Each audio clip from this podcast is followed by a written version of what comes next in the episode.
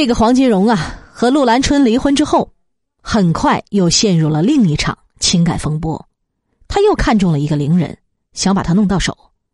但是这一次和上一次不同，上一次尽管他栽了很大的跟头，但毕竟最后得到了陆兰春。这一次他不仅栽了跟头，最终也没有得到他想要的人。不仅如此，他的法租界华人督察长的职位甚至也因此而不保。总之，这一回他的面子跌得更大了。跟陆兰春一样，吕美玉也是一个京剧演员。黄金荣看中的人物当然也是很漂亮的，那么吕美玉到底有多漂亮呢？从当时的这样一个事件中，我们可以猜想一下：二十世纪二十年代中期，华商上海华城烟草公司出品了一种美丽牌香烟，这个牌子的香烟问世之后，很快就成为中档烟中的畅销品，并且久盛不衰。美丽牌香烟之所以能够如此成功，其中的原因当然有很多。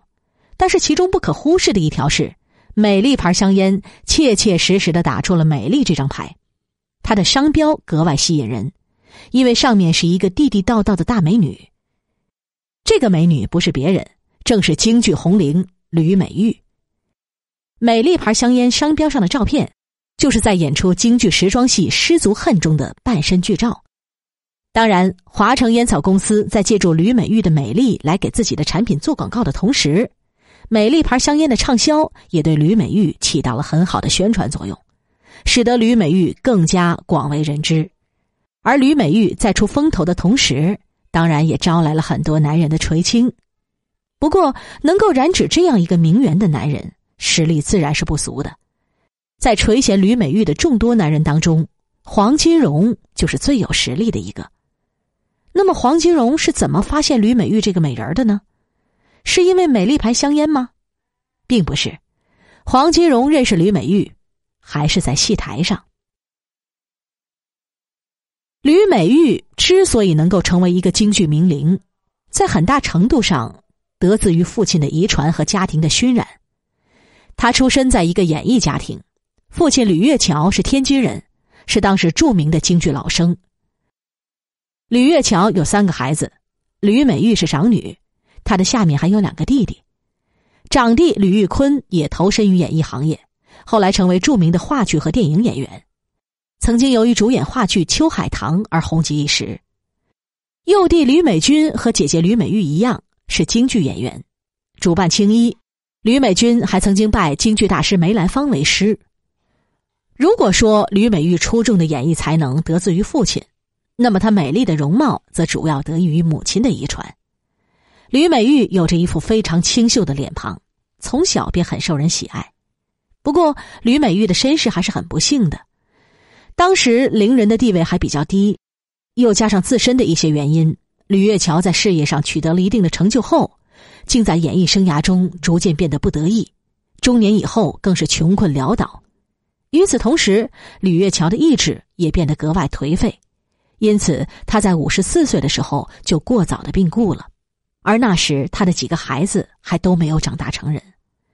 吕月桥对于当时伶人的低下地位有着刻骨铭心的悲痛感受，所以他在临终的时候紧紧握着妻子的双手，嘱咐道：“凤仪呀，一定不要再让孩子们唱戏了。”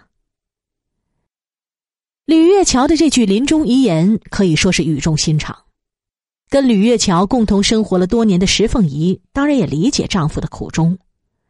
若是在正常的情况下，她无疑会遵守丈夫的遗嘱，让孩子们远离舞台，不去涉足演员这个行业。但是，吕月桥临终的时候，家境已经非常窘困，他扔给石凤仪的是一副难以对付的烂摊子，最为不堪的就是数额不菲的债务。面对债台高筑的困难局面。石凤仪简直是不堪重负。丈夫已经离世，两个儿子年纪还小，不得已，她只能教女儿学戏。吕美玉不仅长得美丽，而且生性聪明，一出戏教上几遍就能学会。不久之后，吕美玉也和此前的陆兰春一样，走入荣记的共舞台演出，同时，也走入了黄金荣的法眼。吕美玉登台之后，由于她扮相美艳、演技活泼，所以非常受观众的欢迎。当时有一个名叫王云芳的昆凌从徐州来到上海，带来了一出时装京剧《失足恨》。她在戏中扮演女学生和少妇，在上海的戏迷中造成了很大的轰动。鉴于这种情况，经过一段时间的学习，不多日子之后，吕美玉也在舞台上演出了自己的《失足恨》。因为她的演技不输王云芳，而在扮相上却远胜于王云芳，所以吕美玉版的《失足恨》。给戏迷们带来了更大的审美享受，也在戏迷中引起了更大的轰动，从此名噪上海滩。吕美玉成名之后，由陈楚香当老板的华城烟草公司，为了借助名人效应来宣传自己的产品，在没有征得吕美玉和她母亲同意的情况下，就私自将吕美玉在京剧《失足恨》中的剧照用作公司的新产品美丽牌香烟的商标。果然，陈楚香的这个算盘打得很成功。美丽牌香烟推出之后，立即风行一时。很多人不管这种烟的品质如何，就冲着吕美玉的美丽购买了美丽牌香烟。华城烟草公司借助吕美玉的名人效应，为自身带来了很大的效益。但是，这种未经沟通暗自使用其照片的做法，显然侵犯了吕美玉的肖像权。美丽牌香烟风行于世之后。很快就引起了吕美玉母亲石凤仪的注意。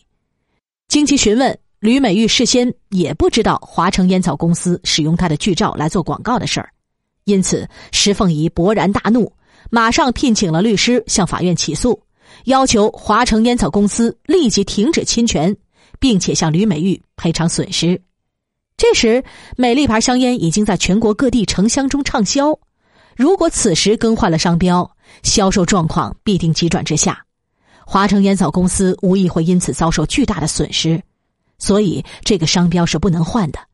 吕美玉的照片依然是要用的。最后，在法院的调解之下，双方的协商结果是：华城烟草公司每生产一箱美丽牌香烟，吕美玉都要从中抽取十块钱的权益费。当时，美丽牌香烟的年销量已经接近一万箱。吕美玉仅此一项，每年就可以获得近十万元的收入。在当时每袋米啊，每袋米就是一百五十六斤，售价四元的情况之下，十万元的财富意味着什么呢？如果以米价的标准来衡量，那么十万元大约相当于现在的一千万元，每年一千万的广告收入，就现在来讲也是相当可观的。因此可以说。吕美玉是中国最早的、最为成功的商品代言人。吕美玉演艺事业的成功，给自己带来了相当大的名气，而华城烟草公司侵犯肖像权诉讼案，更使得吕美玉名噪一时。但是在不久之后发生了一件事儿，更使得吕美玉成为当时人们关注的一个焦点。这件事儿。就是发生在黄金荣和魏廷荣这两个大腕之间的对于吕美玉的争夺战。